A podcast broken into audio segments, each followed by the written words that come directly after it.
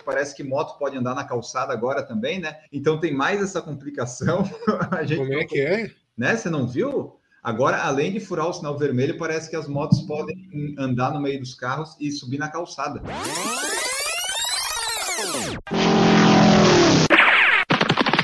Escute agora o Por Falar em Correr.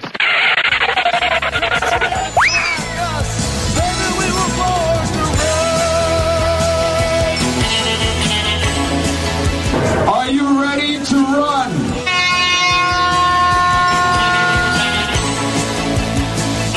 Estamos dando início a mais um episódio sensacional do podcast mais irreverente, descontraído, informativo, bem-humorado e tudo mais que você pensar sobre corrida de rua. Sim, nós estamos aqui novamente e vamos trazer soluções para a sua vida, divagações, complicações, ou apenas alegria, ou nada demais. Mas eu recomendo muito que você escute esse episódio, porque eu tive escutando os últimos e você pode escutar ele prestando atenção, não prestando atenção, o episódio fica na sua cabeça, você consegue escutar, passa rapidinho, está muito bom, a edição está maravilhosa. E isso é um é, essa coisa da edição tem a ver com o senhor Maurício Geronasso. Tudo bom, Maurício? Seja bem-vindo a mais um episódio. Bom dia, boa tarde, boa noite, ouvintes do Por Falar em Correr. Hoje eu não faço a mínima ideia qual que é esse episódio. Vou ficar sabendo depois na edição. Mas vamos lá, vamos ver o que vai sair hoje. É, hoje, é, hoje é pauta livre. O título do episódio a gente define durante. Então, se alguém estiver vendo no YouTube, né? Quem está escutando no podcast, saiba que no YouTube a gente faz. Você pode se tornar membro do canal a partir de R$ 1,99. É, você pode participar lá e ajudar a definir o título do episódio, que a gente ainda não sabe qual vai ser, porque eu nem li as perguntas previamente que chegaram no Instagram. Então vai ser tudo surpresa. Não é surpresa que Marcos Boas está aqui conosco, né? Já é nosso integrante fixo da bancada. Tudo bom, Marcos? E aí, pessoal, tudo bem? Bom dia, boa tarde, boa noite. Eu gosto quando é pauta surpresa, que até pro Enio, que é quem organiza isso aqui, quem faz a pauta, para ele também a pauta é surpresa. Isso é espetacular. Só aqui que você encontra essa, esse nível de surpresa. Aqui é o podcast, como a gente sempre falava, o toque me voe. Aqui é irreverência. Aqui não tem padrão tático. Aqui é vamos cada um na sua individualidade e torcer para acertar os lances, né? Porque daí a gente ganha o jogo. Se a individualidade erra, a gente pode ter uns problemas aí, mas tudo bem, né? Faz parte, ó. Chegou o anúncio do Uber Eats, compre uma água sem gás e leve mais uma. Nossa, que baita promoção, né? Tá feia a coisa. Mas vamos lá. Vamos começar aqui mais um episódio. Hoje vamos apenas nós três.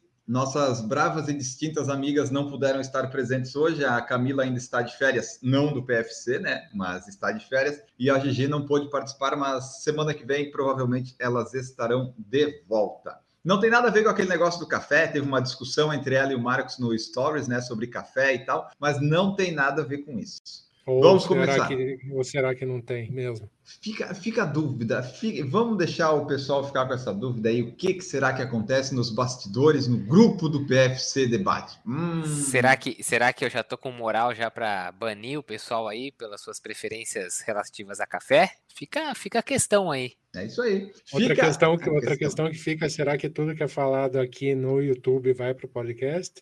Fica a dúvida, hein? Fica a dúvida. E se o Maurício cortou essa parte do podcast, o pessoal nunca vai saber e vai ficar um podcast de Schrödinger, né? Aquela coisa, será que é? Será que não é? Ai, ai. Bom, vamos começar aqui esse episódio, que esse episódio é para te divertir, né? Ele chega quinta-feira de manhã, você pensa, ah, tá chegando o fim de semana, eu vou ouvir o Por Falar em Correr, eu vou me divertir, porque o meu dia vai ficar melhor. E essa é a nossa ideia. Se não der certo, é, eu continuo ouvindo aí para nos ajudar também. Vamos começar aqui. É, as perguntas, vamos a elas. A primeira delas, vocês vão tomando nota aí, vão prestando atenção para me ajudar depois a fazer o título do episódio. Mas a primeira pergunta é a seguinte: fazer rodízio de tênis é benéfico? Tem algum embasamento científico? Nenhum. Você perguntou para o pessoal errado. Você tinha que ter guardado essa pergunta para quem segue e quem lê os estudos e os, os artigos científicos. Tá, mas vamos, vamos a, a, a pode, questão. Pode, é que eu sei que esse podcast não gosta de achismo, né? Você não costuma fazer isso aqui, mas se não. puder, eu dou minha opinião aqui, entendeu? Não, isso aqui sim, a opinião você pode dar, você só não pode dar o, opinião que configure crime, né? Porque isso você não pode fazer. Tem Porque gente que não, ainda não, não aprendeu. Isso não é liberdade de expressão. Exatamente. E na Tem verdade gente- você tem liberdade de expressão, porque ninguém te censurou de falar aquilo. Só que você tem que arcar com as consequências de falar o que você quiser falar. Então é diferente. Liberdade de expressão você tem. Você não teria se eles fossem lá e falassem, você não pode falar isso e apagasse o que você falou, como faziam na ditadura. Liberdade de expressão tem. Só que arque com o que você falou. É, é- tem uma diferença aí que o pessoal não entende. Mas quem sabe um dia. Exatamente, exatamente. Editorial PFC, mas então é isso. Você vai poder dar a sua opinião, Marcos Boss, desde que não configure crime, eu acho que não vai configurar crime. Talvez, se você falar mal dos tênis minimalistas, pode configurar um crime para o pessoal da Gigi lá, né? O grupo dela que vai ouvir. Ela e o Mas- amigo dela, imaginário. Ela e o segundo chip dela. Ah, é tão bom falar de quem não tá, né? É isso aí, que a pessoa que não vem, acontece isso. É, vamos lá. O Maurício Geronasso não faz rodízio de tênis, né, Maurício? Por um motivo Não. muito óbvio. Sem chance. Agora, quem sabe agora que a gente vai começar a ganhar tênis aí, né, Enio? A gente, a gente começa a fazer rodízio aí. Você comprou mais de um? Não, eu comprei um, mas agora eu tô com dois, né? Agora eu consigo dia sim, dia não aí, ó.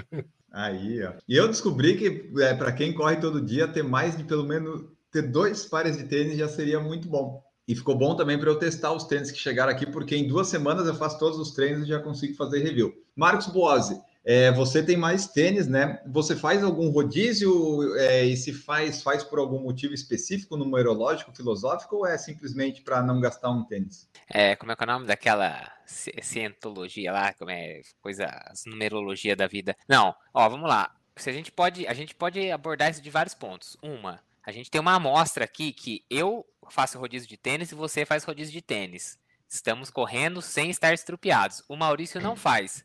Está estrupiado. Logo, podemos afirmar com toda certeza que fazer rodízio de tênis faz bem, né? Estudos Porque indicam. Hoje em dia é assim que funciona. Então, não, mas isso é mais, mais pura verdade, concordo, Marcos. eu acabei de Concordo fazer. a- Acabei de. vou- eu, vou, eu vou publicar um artigo falando nisso. Não, agora sem zoeira. Eu faço rodízio de tênis, mas mais pela questão do tipo do treino, né? Então, eu sigo aquela, aquele negócio. Gosto- deixo os tênis mais pesados e mais confortáveis para as rodagens leves. Gosto de tênis mais leve e mais responsivo para treino de tiro intervalado. Gosto de fazer os longos com um tênis mais intermediário.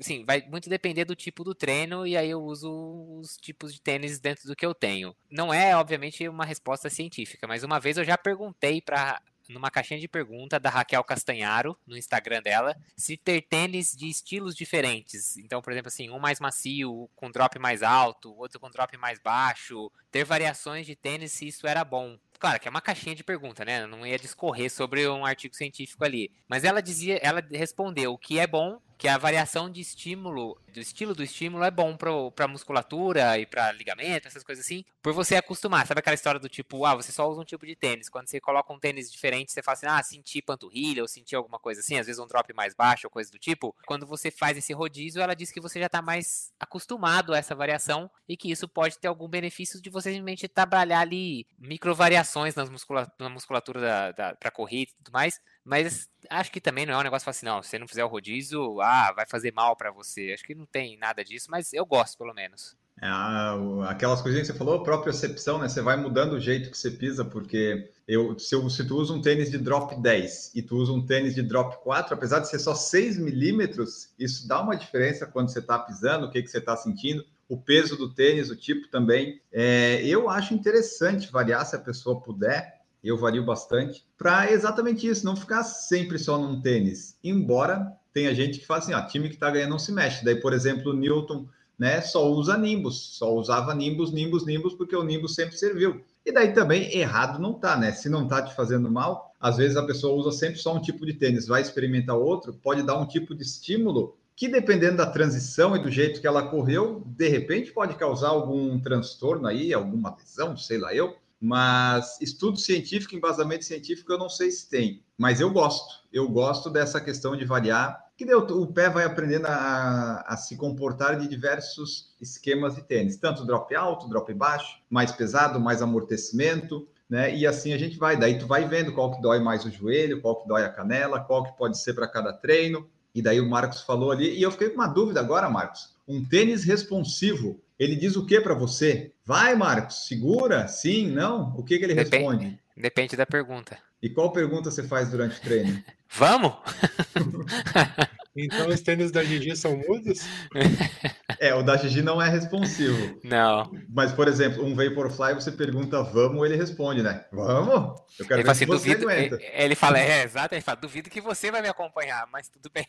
Exatamente. Então é isso, pessoal. Rodízio de tênis, se você puder fazer, faça pelo menos para economizar o tênis. Porque não tem aquela coisa, né, de ah, 300 quilômetros, 400 tem que trocar. Mas alguns tênis vão gastando a sola, vão arrebentando o cabedal, algumas funcionalidades, né, tipo alguns, essas entressolas novas agora, pode perder um pouco do... Como é que é, Marcos? Da... A Da entressola da respo... é responsividade que chama da Isso. entressola, algumas né, É. que, que tem meio que Aham. aquele trampolim, né, meio que para te ajudar. Então pode perder um pouco disso, Eu, as minhas nunca me ajudaram. Acho que elas, a hora que eu coloco, já afunda e não volta mais. Mas acho que seu tênis não tem essas tecnologias novas aí. Mas de qualquer jeito, é, é bom, é bom trocar pelo menos para economizar o, o tênis, sabe? Né? É, Desgasta menos a sola, o cabedal tem chance dele durar mais. Geralmente, no meu caso, o que dá problema no tênis é o cabedal que arrebenta. A sola geralmente aguenta. Então estamos aí com alguns tênis com mais de mil quilômetros e que vai arrebentando, né? E daí esse aí eu acho que o sapateiro não vai dar jeito. Mas você viu que certas perguntas é, caem, vêm bem a calhar em pessoas que não estão no programa, né? A Camila não ia saber responder, né? Só usa o Zero Runner, ali ela não gasta tênis, né? Não, mas eu acho que ela, eu acho que ela usa, mas não gasta. Pô, é verdade, não tinha pensado nisso, né? O tênis dela deve ser, tipo, se ela for contar quilômetro, o tênis dela tem 12 mil quilômetros, tipo, e a sola nunca saiu do, da plataforma. Mas pode o cabedal, né? O cabedal talvez possa dar problema. Isso é uma pergunta que tem que ser anotada e perguntar para ela qual a durabilidade do tênis no Zero Runner. Vamos, vamos voltar nisso aí, que agora a gente tem um novo, um novo mundo para abordar. Quando ela vai pro asfalto, o tênis começa a esfarelar, porque já, já rodou faz 5 anos que ele tá rodando no Zero Runner, quando encosta no asfalto, o tênis começa a desfazer, né? Ah, não tem co- carro velho que não paga IP IPVA? O tênis dela é a mesma coisa, esfarela Né? quando vai para asfalto. A Camila que estava correndo em Balneário Camboriú, e Balneário Camboriú, né? Eles estão alargando a, a, a faixa de areia, saiu, né? saiu no jornal que uma pessoa afundou na areia lá, eu fui correndo para ver se não era ela que tinha afundado. Então, tem isso, né? E daí o Strava, os mapas não atualizaram ainda. Então a pessoa parece Jesus, está correndo sobre, sobre as águas em Balneário Camboriú. E daí eles alargaram a faixa de areia, tá aparecendo tubarões que nunca tinha aparecido, pessoas afundando na areia. Então daqui a pouco a natureza toma conta de novo e não vai ser uma boa ideia isso que eles estão fazendo lá. Hoje está um PFC, viu? Um PFC bem, Hoje tá um é, ati- ativista, hoje o PFC tá pesado né? É. no ativismo. Mas então, para dar um. para continuar nessa linha, né? Sempre lembrem: as tartarugas gostam dos canudos. É o fast food delas. Você nunca viu uma tartaruga rejeitar um canudo. Então, não se preocupe que as tartarugas gostam. Mas é que nem fast food, né? Você sabe que pode morrer se comer demais. E a tartaruga é igual com o canudo. Vamos seguindo as perguntas aqui, ó. Essas chegaram no YouTube. Ah, agora aparece a pergunta na tela. Eu fiquei até confuso. Mas vamos pelas primeiras que chegaram aqui. Eduardo Edu, boa noite a todos. Já que é pauta livre, vamos perguntar. Se tenho 39 e 40 nos 10 quilômetros, ele tem 39 ou tem 40? Né?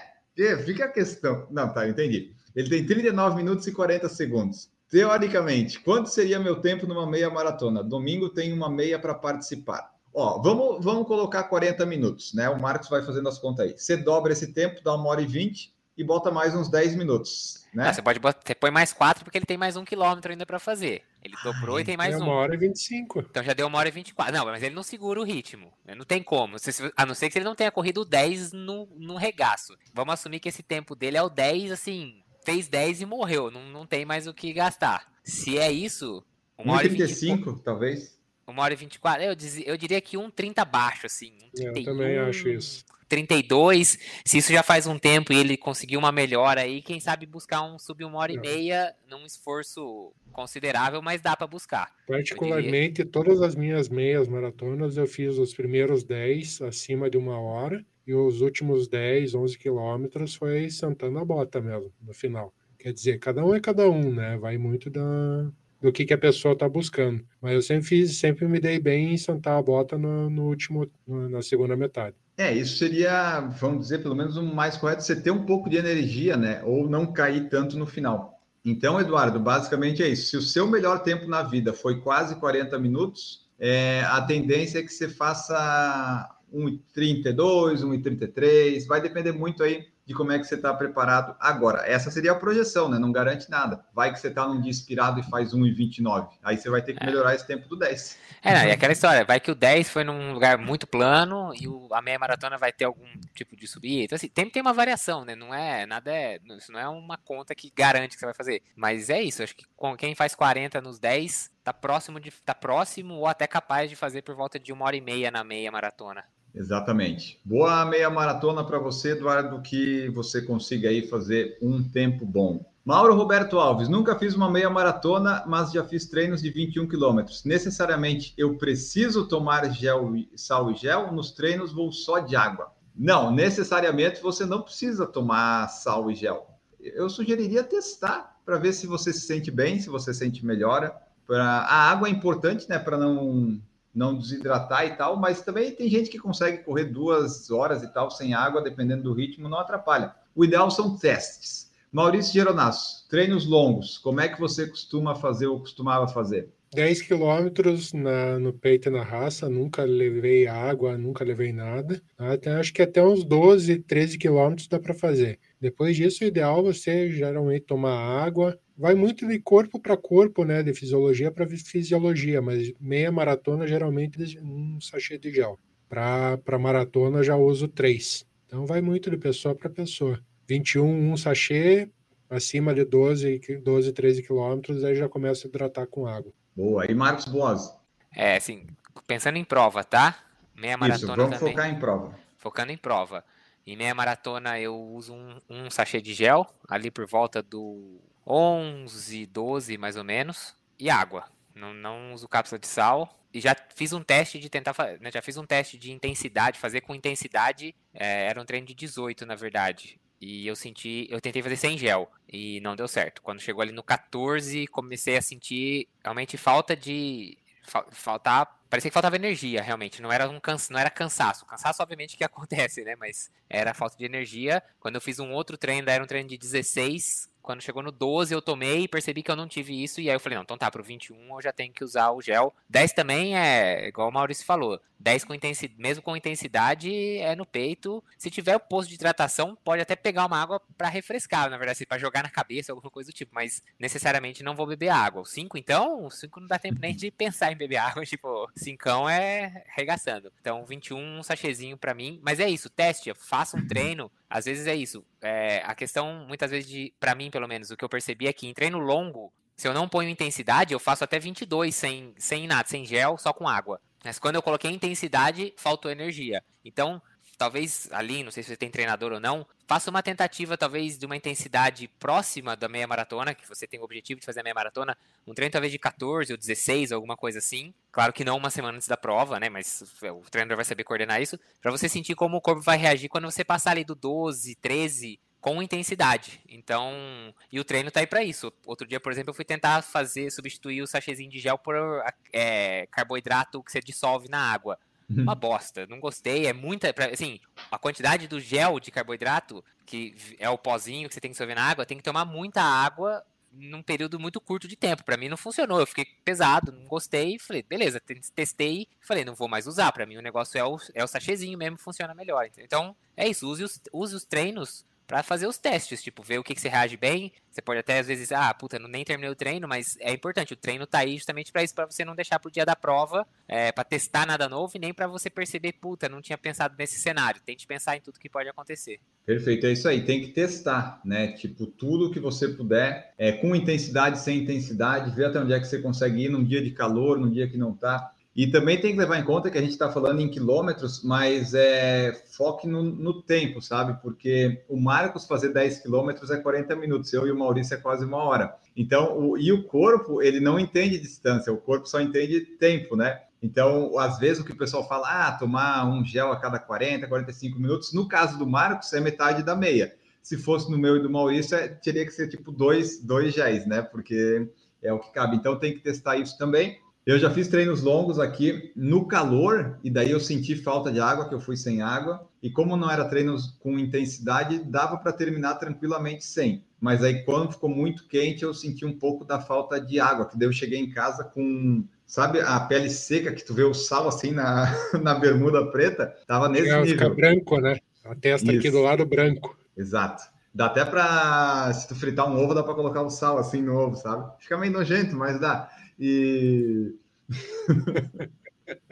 mas é, isso aí, isso aí não é um bom sinal, né? Não é um bom sinal. Mas são testes que eu já fiz em mim, que eu já sei mais ou menos até onde é que dá para ir, o que, que dá para fazer. E na meia maratona eu gosto da praticidade do gel. Às vezes o gel não tem um gosto bom e nada, mas o gel ele não é para ser gostoso, ele é só para te dar energia, seja física ou psicológica, para você continuar. E ele está naquele, naquela gramagem, naquele pacotinho, é, é exatamente aquilo ali que precisa. E eu gosto dessa facilidade. Na meia maratona, geralmente eu uso dois ali no entre os 40, 45, 50 minutos, ou um pouco antes, e dali uma hora e 20, uma hora e 25 para aguentar até o final. Eu gosto de 12 água. Quando tem, né, eu vou pegando na meia maratona, cada posto de hidratação eu pego uma água, dou só uma molhadinha na boca e o resto é no corpo. E quase não bebo assim, né? Só aquela molhadinha na boca para hidratar um pouquinho. É engraçado que quando a gente vai fazer treino, geralmente a gente não leva água, né? Eu corri muito tempo com aquelas cintas de hidratação. Só que é horrível correr é. com aquilo lá.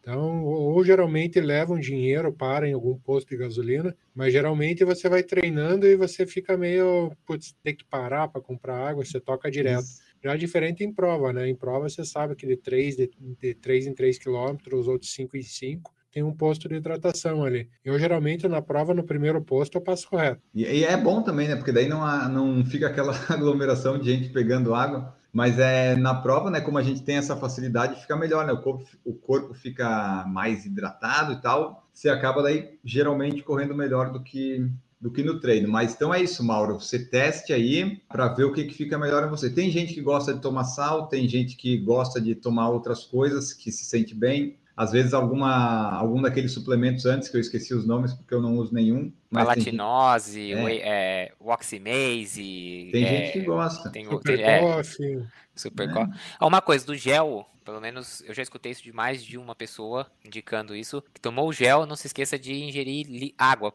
junto. Sim, sim porque por isso é favor. é importante para absorção do carboidrato, até mesmo para dar aquela tirada naquele. E para você conseguir, né? É, tomar é. tudo. Então assim, quando você tiver numa prova, que assim, eu pelo menos quando vou fazer o treino um pouco mais longo, que eu levo o gel, que eu sei que eu vou consumir o gel, eu levo também aquelas garrafinhas pequenininhas de água no, no, no bolso da bermuda. Uhum. Então, a hora que eu quiser tomar o gel, eu também tenho a água junto para tomar. Na prova, não se esqueça de coordenar a tomada do gel quando você estiver se aproximando de um posto de hidratação. É, eu sempre faço isso. Eu olho onde é o posto e. É, às vezes Toma gente... antes, chega, pega é... água e.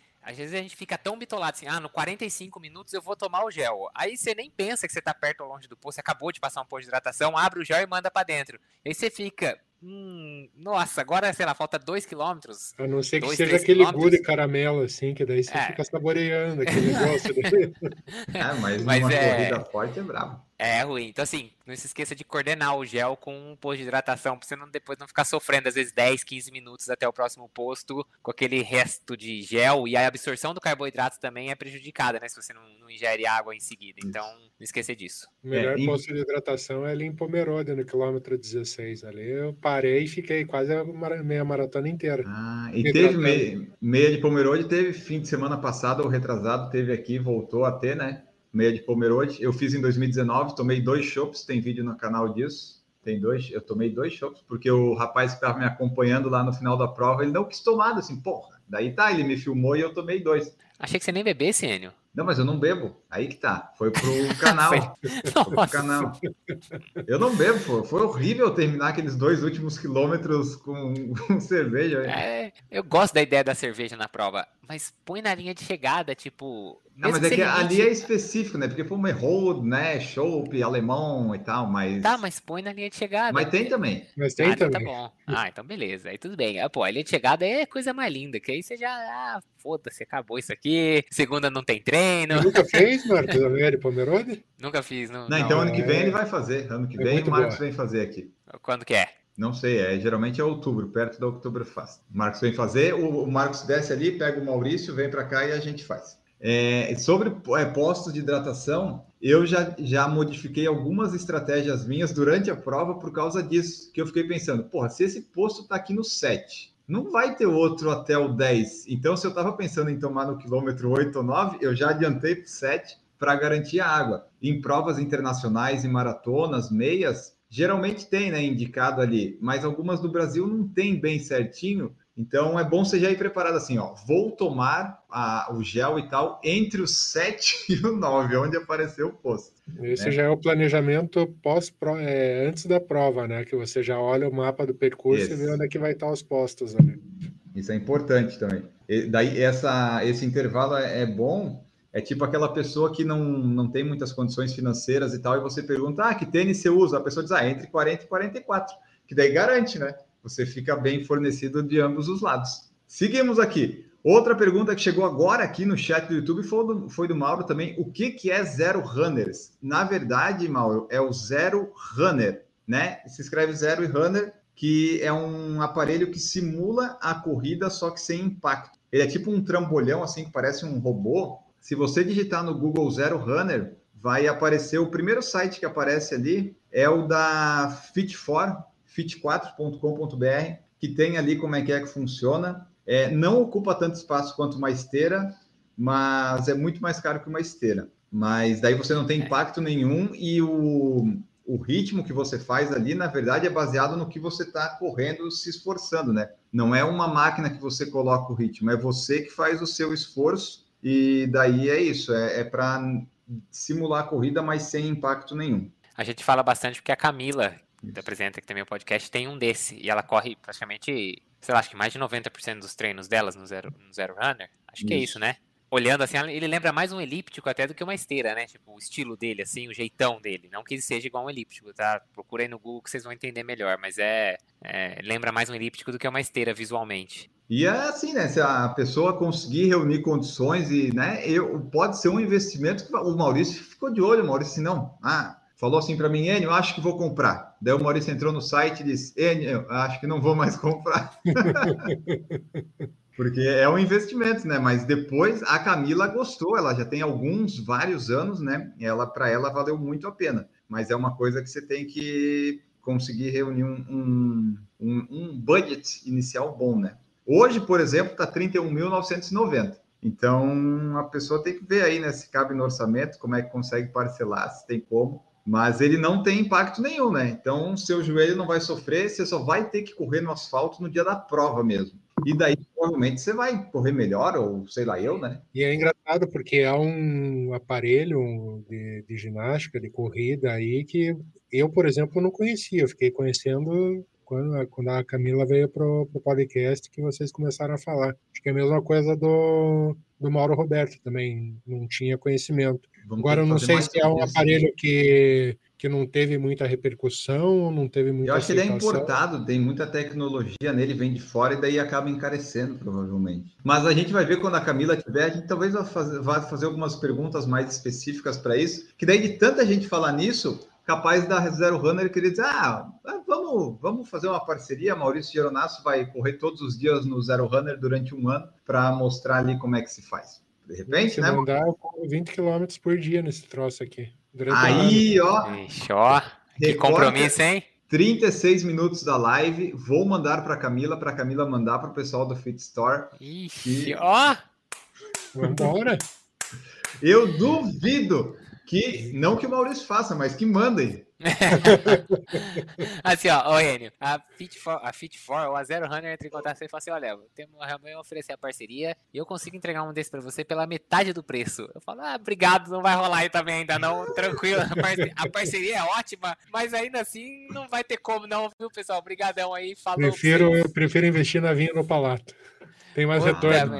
ah, ó, vou te falar que aí, mesmo na metade do preço, é, sim, eu não duvido nem um pouco da capacidade do, do negócio do aparelho, da tecnologia, mas é muito, assim, tem que valer muito a pena. Igual eu digo, por exemplo, para quem mora em São Paulo, ah, sei lá, que tem dificuldade de sair para achar um lugar para correr, eu falo muito do, dos rolos de treinamento de ciclismo. Se morasse em São Paulo, num apartamento, num lugar ruim de sair com a bicicleta para ir treinar, tiver que colocar a bicicleta no carro e tudo mais, vale um investimento de 10, 12 mil reais, às vezes num rolo bom de treino, igual uma boa esteira, mas morando aqui no interior do estado, que é tranquilo, que eu consigo sair de casa correndo e tal, aí é, a situação é diferente. Eu sei que eu não vou substituir a minha corrida na rua. Ou para quem tem alguma situação física que, né, precisa correr sem impacto, Menos ou quer. Impacto, né? Exatamente. É, isso que você falou da bicicleta, eu acho que se eu tivesse um lugar assim, que eu tivesse que não pudesse pedalar fora, eu, tipo, eu não ia pedalar, né? Tipo, eu desistia da, da bicicleta. Eu não ia me esforçar tanto assim, mas né, se a pessoa gosta, tem essas coisas, pode ser. Bom, vamos continuar aqui as perguntas que nós temos. Essa daqui é uma outra que eu vou guardar para quando tiver moças aqui, porque a Date colocou assim, ó, por que, que as mulheres não me cumprimentam? Há exceções.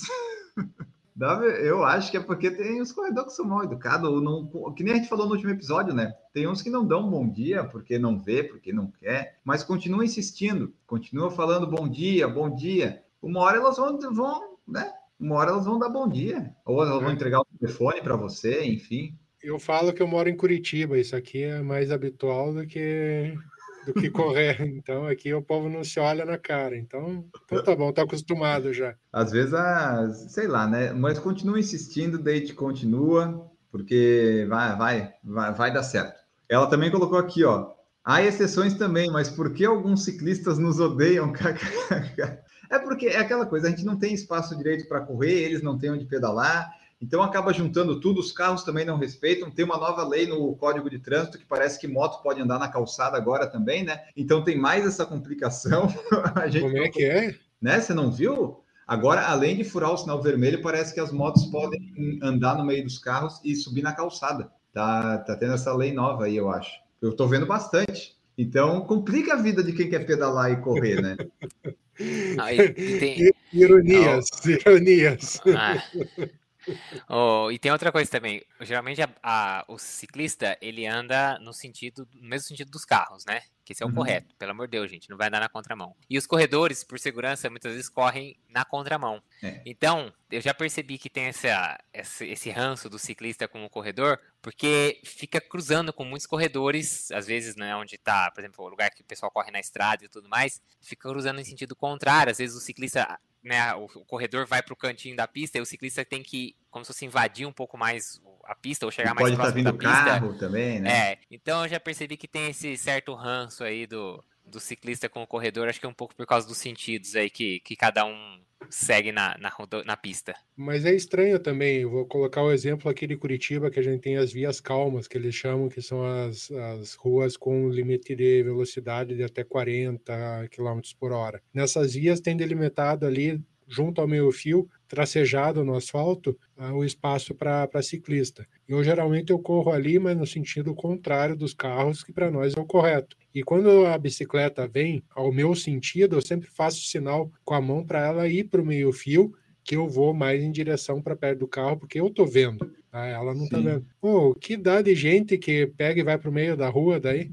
E daí fica xingando a gente, pô, a gente tá ali todo educado, ainda faz, né, para o ciclista ir mais pro meio fio para. Ah, então tipo, vai você pro meio da rua e ele vai mais ainda, é isso? Aham. daí eu volto, ele volta também, daí eu tenho que me jogar para calçada. Entendi. É, mas é aquela coisa, né? A gente não tem muitos espaços, os poucos espaços que tem, às vezes, são não é nem ciclovia, ciclofaixa, é só um, um pintadinho vermelho que é para indicar que é para bicicleta passar, mas nem é, é, exclusivo às vezes, né? E daí tem que dividir espaço. É questão mais de né, o pessoal ter empatia e, e, e ver aí, né? Tentar todo mundo se, se colocar no mesmo lugar, sempre lembrando que né, é do menor para o maior. A pessoa que está andando, a pessoa que está correndo, a pessoa que está de bike, a pessoa que está de moto, o carro e os outros veículos maiores. Né? Eu acho que é assim que funciona a escadinha. O maior sempre tem que tentar respeitar o menor, embora às vezes o menor não seja uma pessoa muito respeitosa, mas, né, pessoal, não podemos. É, que depende do tamanho da pessoa também, né, Enio? Ah, não, mas. Ó, é, não... Foguete daí para anunciar. Mas é, isso aí não acontece mais. Mas é, tem isso também, mas assim, é, a chance de uma bicicleta bater em alguém e a, e a, e a pessoa que for atropelada se dar mal é ruim, claro que o ciclista vai cair. Enfim, mas dá para conviver em harmonia, né? É só você não querer achar que é a última bolacha do pacote, seja você caminhante, corredor ou ciclista, né? Dá para conviver em harmonia todo mundo. O Berg Costa colocou uma aqui interessante, ó. É melhor treinar por quilômetro ou por tempo? Ou quem decide é o treinador? Ou quem decide é o corredor?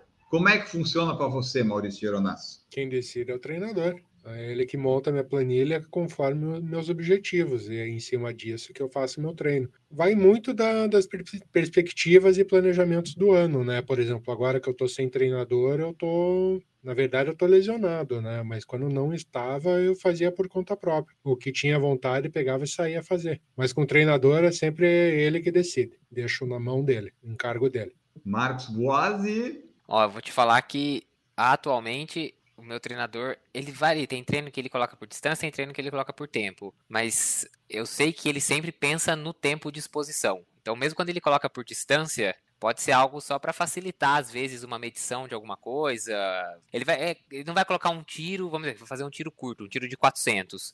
Ele não vai me pedir fazer 1 minuto e 20 de tiro. Ele vai colocar um tiro de 400, que ele sabe mais ou menos quanto tempo eu vou levar para fazer o tiro de 400, entendeu? Então, uhum. Então, assim, quando ele coloca que, ah, nós vamos fazer então 5 de 1500 por um minuto por exemplo, um treino de limiar que seja 5 de 2000, por exemplo, não sei. Ele sabe mais ou menos o ritmo que eu, ele sabe o ritmo aproximado que eu vou correr os 2000. Então ele, ele coloca 5 de 2000, até muitas vezes porque a gente treina junto, né? Eu e mais alguns ali, inclusive ele também treina junto, e tem uma pequena variação de ritmo entre um e outro. Mas quando ele coloca por distância, desculpa, quando ele coloca por tempo, a gente consegue terminar o estímulo junto e faz a rodagem leve junto. Então, assim, às vezes ele coloca assim, às vezes ele não, não esse não é o objetivo, então ele coloca por distância, mas sabendo qual o tempo que a gente vai estar exposto àquele tipo, àquela velocidade, àquele estímulo. Então, assim, varia o treinador que decide, mas eu sei que ele sempre pensa, pelo menos o treinador hoje em dia, o que passa os treinos para mim, ele está sempre pensando no tempo de estímulo. Ele sempre sabe o quanto mais ou menos de tempo vai ficar rodando ali. Então, quando ele quer fazer um longo, que ele quer que passe de uma hora e meia, ele sabe, lá, ele vai colocar tantos quilômetros,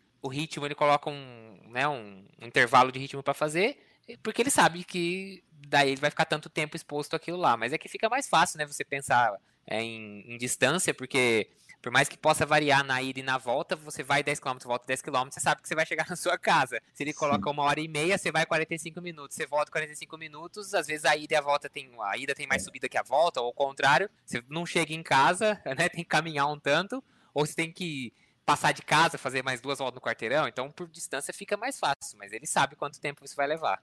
É, tem essas duas questões, né? você tem que ver o que, que, se adapta melhor e tal, porque o legal da distância é que tem o que o Marcos falou, é exatamente isso, você sabe que vai de um ponto até o outro, ok. Eu, quando estava com treinador, a última, né, é, eu falava para ela colocar as coisas sempre em tempo, porque daí eu conseguia me programar a hora de acordar de, de, conseguir, de começar a correr e de não me atrasar para o trabalho. E daí ali a gente trabalhava o ritmo, né? Mas era sempre assim, o, eu já sabia exatamente quanto tempo o treino ia demorar. Que quando é só distância, pode ter uma variação, né? 1 minuto e 30, 1 minuto e 20 e tal. Então, eu gosto sempre de trabalhar, de pensar por tempo, assim, no total. Como o Marcos falou, tempo de exposição. Quanto tempo eu vou demorar para fazer tal coisa? Porque, como a gente falou antes ali na hidratação, o corpo ele não sabe se você fez 20 ou 30 quilômetros. Ele sabe quanto tempo você correu e no esforço que foi. Aí, convertendo, vai dar uma distância lá, né? Então, eu sempre gosto de pensar assim: ah, meus longos eu tento fazer duas horas, ou um pouco menos quando é num dia mais calmo, uma hora e meia.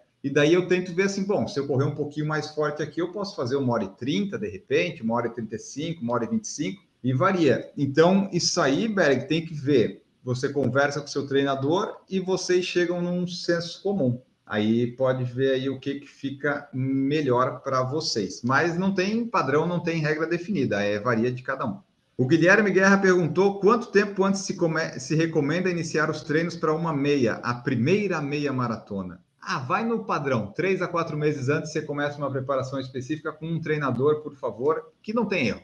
Opiniões que não sejam crime, alguém tem? Se você tá falando de uma pessoa que já tá preparada pra fazer a meia maratona, eu acho que assim, sair do zero e falar que vai fazer a meia maratona em quatro meses, aí eu acho que é meio loucura, mas ah, tá, você já é. tem um preparo, você já vem com. Já, é, não, é só deixar. Né, tipo, às vezes a pessoa assim, nossa, quatro meses dá pra fazer a meia, ah, legal, vou inscrever pra abril do ano que vem, tipo, pra março do ano que vem. É, acho assim, se você já tem uma bagagem, já faz, já fez cinco, já fez dez, já tem ali um, uma experiência de corredor, de treino específico, eu acho que se a gente falar de três meses, dá o quê? 12 semanas? Ah, dá 12, três meses, dá para fazer de treino específico. Ah, né? Uma meia dá para fazer. É, mas dúvida. acho que mesmo que você já tenha corrido, tem que ver quanto que tá teu volume, né, para essa, essas 12 semanas aí. Mesmo que você já tenha percorrido até a maratona. Vai Isso. muito do teu volume. É, é, sempre vai cair num grande depende, mas se a pessoa já corre, né, e tá correndo, tá treinando, não vai ter grandes problemas para ficar três meses, quatro meses se preparando para meia. Seguimos aqui para fechar. Mauro Roberto, Mauro Roberto, levo de 3 a 5 quilômetros para o meu corpo se sentir bem no treino. Um corpo mais jovem aquece antes. Eu não sei se o corpo mais jovem de fato aquece, mas eu tenho treinos que eu só me sinto bem depois de 7, 8 quilômetros. O problema é que às vezes eu paro antes porque não ficou boa a corrida, sabe? Mas depois que aquece, pelo menos uns 3 quilômetros você corre naquele flow, flow não, né? Flow não é legal, mas daquele, aquela coisa da corrida, né? Boa, que você consegue, depois vai cair. Mas depois que aquece, logo aqueceu, você corre uns 3 quilômetros muito, muito bem. E varia de pessoa para pessoa, né? Tem pessoa que com 3 quilômetros já pode estar tá lá fazendo 5 quilômetros mais rápido da vida. Tem outras pessoas que demoram mais para aquecer. E às vezes essas pessoas gostam mais tipo de longa distância, porque daí vai conseguindo encaixar o ritmo, melhorando, e daí meia e maratona acaba sendo melhor para elas. Eu sou tipo aqueles carros a álcool antigo que tinha que andar com o afogador puxado, sabe, para ir esquentando. Eu depois de 10, 12 quilômetros que começa, começa é, a render. Ó. E daí tu tem que aguentar até 12 para render. E às vezes você diz, ah, porra, não rendeu até agora, não vou, hoje não vou mais até o 12. É, eu, eu gosto de aquecer, falando de prova de novo, tipo, prova curta, então, Acho que assim, se você vai fazer a prova para tentar fazer seu RP, você tem que estar tá aquecido antes, mesmo que seja um 42, porque você vai fazer, ah, eu aqueço os primeiros quilômetros da maratona. Se você está procurando, você está buscando fazer seu recorde pessoal, você não vai aquecer os primeiros quilômetros, você tem que entrar, eu, é. pelo menos é a minha, eu, eu penso em fazer, é, né, eu penso em fazer assim a maratona, eu vou fazer os primeiros quilômetros já na velocidade que eu quero fazer, então já tem que vir aquecido. Nas distâncias mais curtas, 5 e 10 principalmente, além de fazer ali talvez uns 2 quilômetros, até progressivo, né? Começa bem leve, vai ganhando velocidade. Depois que faz esses 2 quilômetros, eu gosto de fazer tiros bem curtos, assim, explosões uhum. bem curtas, 50 metros no máximo, mas aquele tirão mesmo para recrutar a fibra rápida e aí ir para largada. É claro que às vezes na prova, você, se a prova é muito grande, você não tem chance de fazer isso muito perto do horário da largada, né? Você acaba fazendo isso um pouco, um pouco de antecedência demais. Mas eu gosto de fazer isso. Faço uns 2 quilômetros de rodagem e depois dou aquela esticada, aqueles, aquelas arrancadas bem, bem fortes, bem curtas. Ah, eu gosto de fazer isso também. Então é isso, depende, vai variar, né? Vai, mas com certeza um corpo mais jovem se o aquecimento né, for igual, pelo menos a recuperação depois é sempre melhor, né? É, é que o corpo jovem, filho, se estiver aquecido, sem aquecer, alongado, sem alongar, bêbado, de ressaca, o corpo jovem é, é, é uma máquina que, tipo, vai qualquer coisa, sem dormir. É. Aí depois que você vai envelhecendo, infelizmente, você tem que deixar tudo. É igual vai fazer RP na prova. Você não vai fazer, você não vai tentar RP na prova que tá calor, na prova que tem subida, né? Você vai tentar RP na prova plana, fria, tudo certinho, tem, tem que estar tá tudo perfeito. Você tem que acordar aí no banheiro no dia. Se não for tudo perfeito, você não faz o RP. Por quê? Você tá ficando mais velho. O cara novo, meu filho, é isso, na ressaca, não importa. O bicho vai lá e faz a porra do tempo que quer. É uma desgraça, é, é doído. E aqui a última que nós temos dos comentários é aqui, ó. Por que não dormimos bem quando temos um treino duro ou, ou prova a fazer no dia seguinte? Isso se chama ansiedade.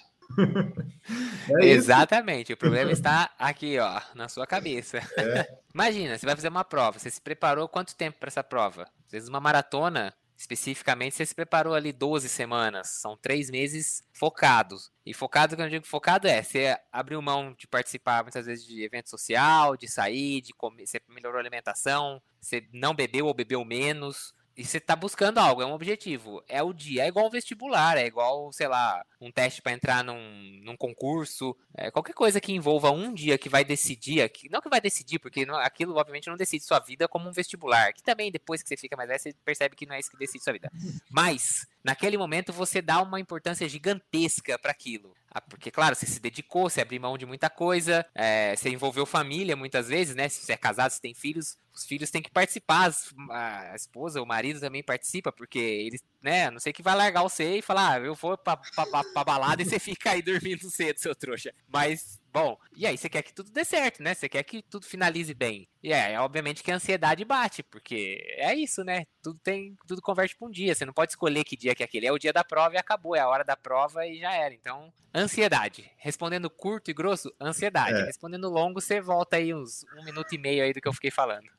Mas é isso, né? Toda coisa que tem um grande dia, seja de trabalho, seja de prova, seja ah, de você vai né? A pessoa, ah, vou encontrar alguém que eu sempre quis encontrar, daí a pessoa ficar nervosa. É sempre assim, a ansiedade, você ficar nervoso, isso é muito comum, né? E em provas não é diferente.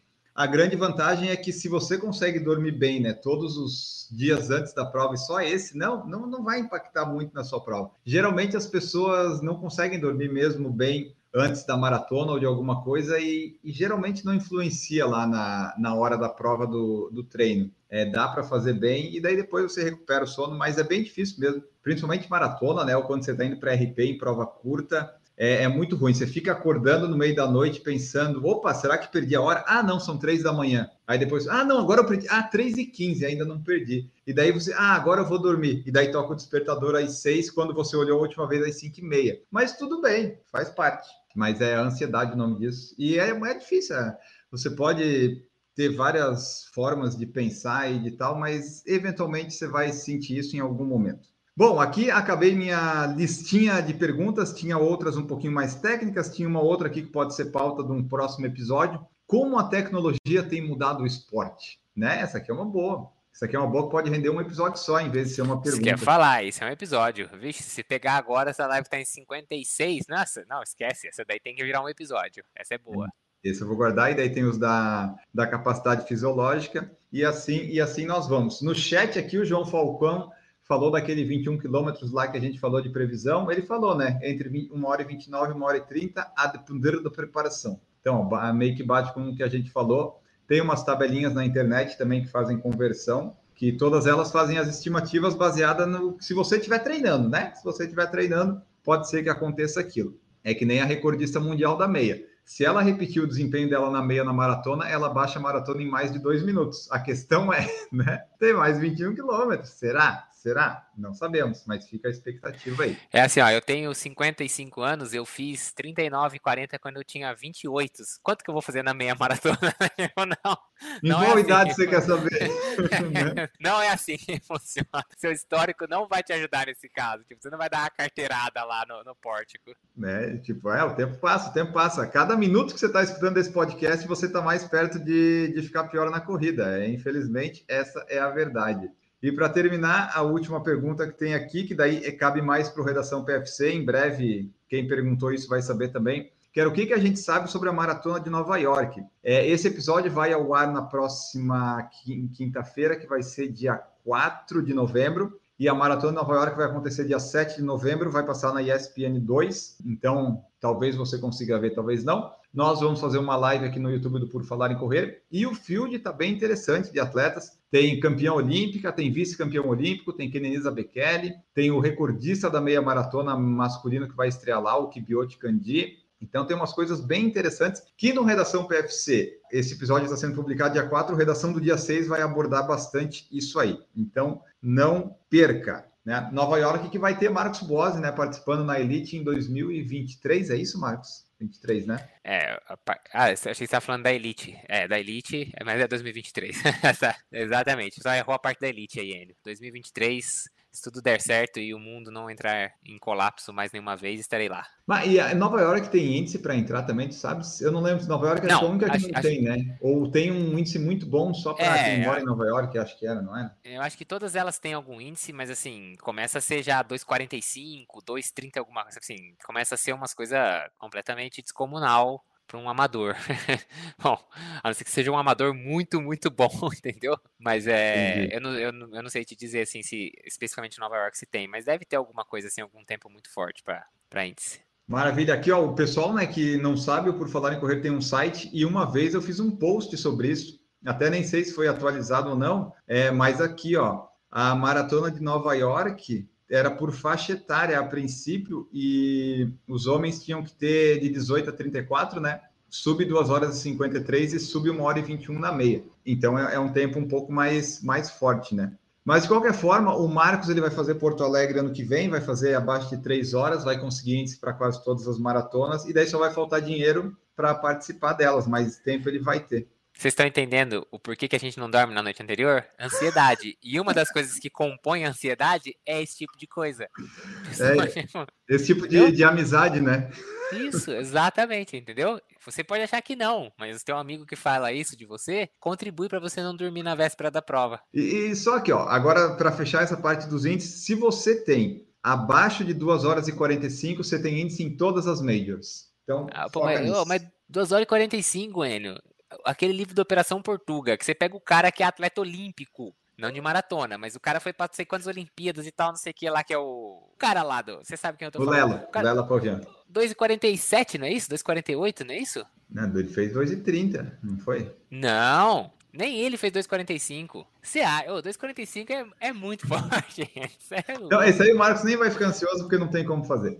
Mas então é isso, pessoal. Esse foi nosso episódio aqui. Nosso episódio que pode ser resumido como rodízio de tênis, hidratação na corrida e... e alguma coisa mais aí que vocês vão ver no título aí. A gente vai pensar nisso. Mas esse aí foi mais um episódio que, que a gente veio aqui para te informar, te entreter, né? Durante quase uma horinha. Esperamos que vocês tenham gostado. A nossa ideia é sempre você se sentir parte desse bate-papo, né? Como se estivesse numa não sei se mesa de bar exatamente, né? Mas enfim, né? Aquela coisa, conversa de amigos, você se sente parte, você pode participar enviando a mensagem pelo e-mail, no Instagram ou lá no Spotify, onde você deve nos seguir e compartilhar os episódios, que isso nos ajuda nos alcances e engajamentos. Agora vamos embora aqui. Vamos embora, Maurício Geronasso que de, começou a voltar a fazer exercício, foi liberado pelo médico, desinchou. Quem está vendo a live viu que Maurício está mais magro. Maurício está entrando nos eixos, né? Muito obrigado pela participação, seu Maurício.